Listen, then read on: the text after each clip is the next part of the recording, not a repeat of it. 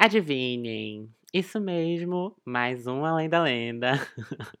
e hoje, quem vai ler a lenda pra gente é a Carla. Oi, gente, eu sou a Carla. Vim aqui é, no segmento das nossas lendas contar um pouquinho sobre a mula sem cabeça. Então hoje a gente vai ouvir sobre a mula sem cabeça e vamos lá, é com vocês, meninas.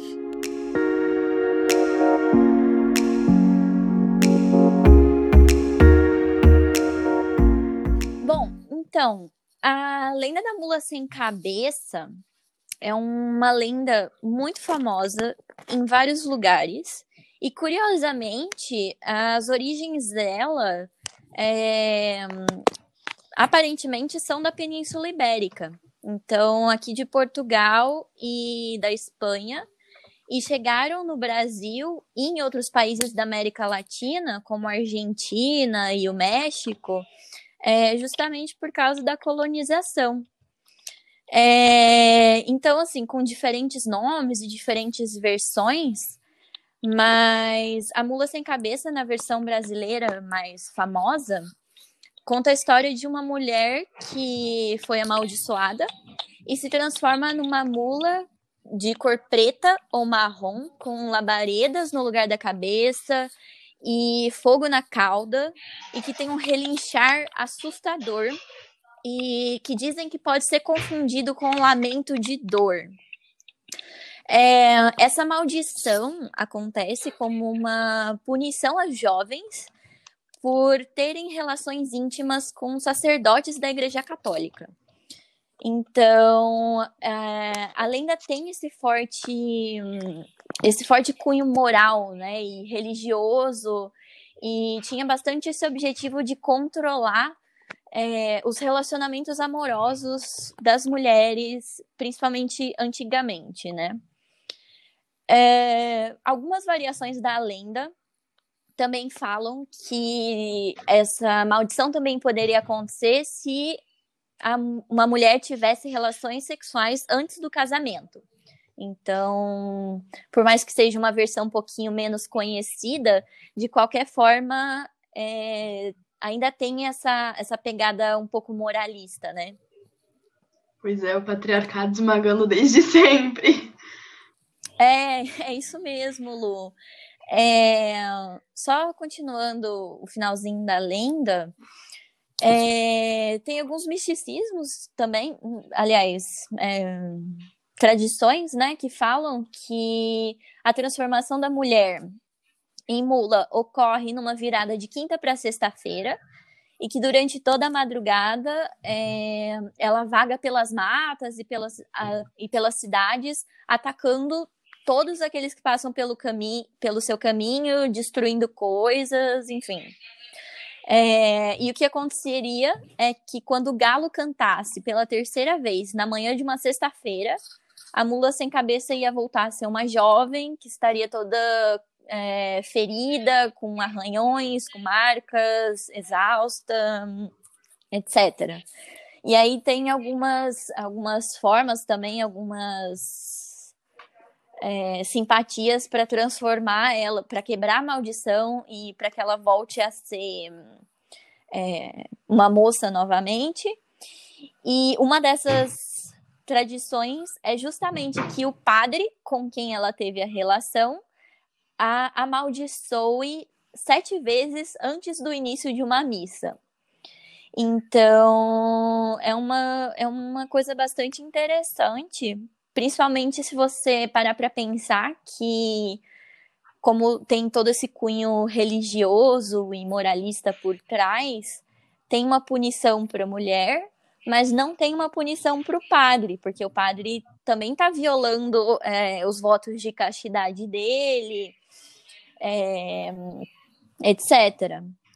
Tem alguns estudos que falam que muito provavelmente essa punição do padre não existia porque na, na crença católica é, a, o, o padre seria punido é, num plano divino e não no plano terreno. Mas, de qualquer forma, isso são. Isso é, é um pouco de especulação, né? Não tem nenhuma comprovação. É, nossa, realmente, eu tava aqui pensando, né? é, é uma figura bizarra a gente imaginar uma mula, né? Ou tipo, né, um, um animal equino sem uma cabeça jorrar fogo, assim, é realmente uma imagem muito forte tipo, bizarríssimo. E aí a gente pensar, né, como isso na verdade é um símbolo para uma mulher. E, e, nesse caso, né, o erro fundamental, entre aspas, aqui da mulher foi ter uma relação com um padre, né? E, e até que ponto a culpa é só dela, né? Ai, pronto, todo mundo que me conhece já sabe, tem aqui o meu que feminista, esse tipo de coisa vai me revoltar mesmo. Aí eu acho bizarríssimo, assim. É, e é muito doido pensar. A mula sem cabeça, por acaso, é uma, uma lenda que eu conhecia pouco, assim, eu conhecia a imagem dela, né? A gente costuma ver no, nos livros e nos folclores, tipo, a imagem dela, mas não conhecia a lenda em si. E descobri que ela é, tipo, uma, é, uma mulher sendo punida por ficar com um padre, assim, é muito revoltante, talvez. Sim, exatamente. E para quem ouviu o podcast que a gente falou sobre o Saci, é, eu dei a minha opinião de que o Saci era uma figura que me dava muito medo quando eu era criança. E a mula, de, a mula sem cabeça é, também, também foi pela mesma linha. Assim, era uma história que eu ouvia falar, eu sabia que era um monstro horroroso e eu tinha muito medo, mas também nunca tinha parado para refletir um pouquinho sobre é, de onde vem, qual a influência na, é, naquela lenda. E, aliás, só pegando no que você falou, Lu, uma curiosidade do porquê ser uma mula é que aparentemente os padres portugueses na Idade Média e na Idade Moderna usavam mulas como principal meio de locomoção. Então, por isso foi feita essa associação entre mulher e mula, porque era uma coisa já frequente entre os padres. Ah, entendi. Então, tipo, já, já vem aqui, né, influência também, já de Portugal, um pouquinho dessa mistura de cultura. Caraca, não sabia. Exato. É, é uma curiosidade que mostra como realmente o nosso Brasil é composto e as nossas lendas, as nossas tradições são compostas por uma miscigenação, né? Uma miscigenação que, assim, a gente não dá para falar que é 100% positiva, porque é claro que a nossa história de colonização teve muita violência envolvida e um, diversos atentados, assim, a, aos direitos humanos, digamos, mas é, de qualquer forma, não é, não é mentira que o nosso Brasil é muito plural, que é uma coisa que a gente já falou também no, nos outros podcasts. É, verdade. Mas é isso, pessoal. Caraca, né? Mais uma lenda para vocês conhecerem. Quem tiver curiosidade, dá uma pesquisadinha, assim, vai ver as imagens.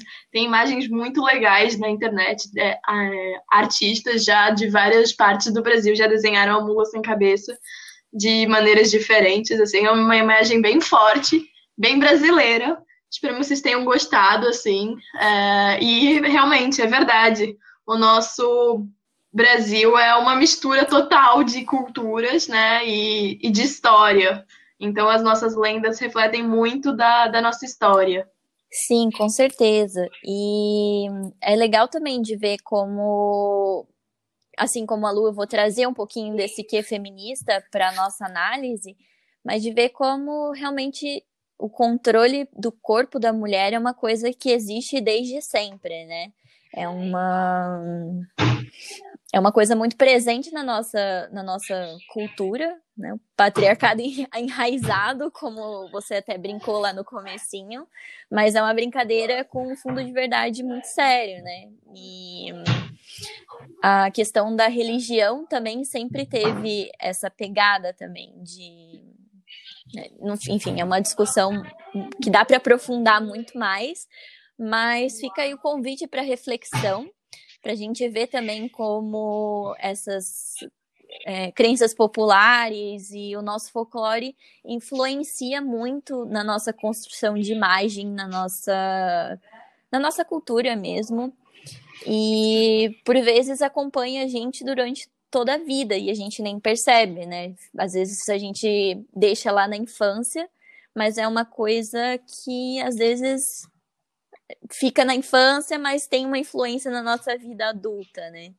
Então, acho que é isso por hoje. É, não sei, Joab, você já ouviu falar dessa lenda também? Gente, não dessa forma, juro pra vocês. Essa lenda pra mim está sendo novidade. Olha que eu já tinha ouvido falar da mula sem cabeça várias vezes, mas assim, boca aberta. Não sabia que vinha de Portugal, não sabia nada, mas eu achei interessante. Pois é, muito doido como realmente, às vezes a gente, principalmente estando aqui em Portugal, né, às vezes a gente nem percebe que muitas das coisas é, que a gente tem como cultura brasileira tem uma certa influência daqui também, né? Às vezes a gente acha que é um mundo totalmente diferente do nosso, mas são duas culturas que têm muitos pontos de contato, muitos entrelaces, né? Então tá, gente, queria agradecer muito por terem escutado o nosso podcast.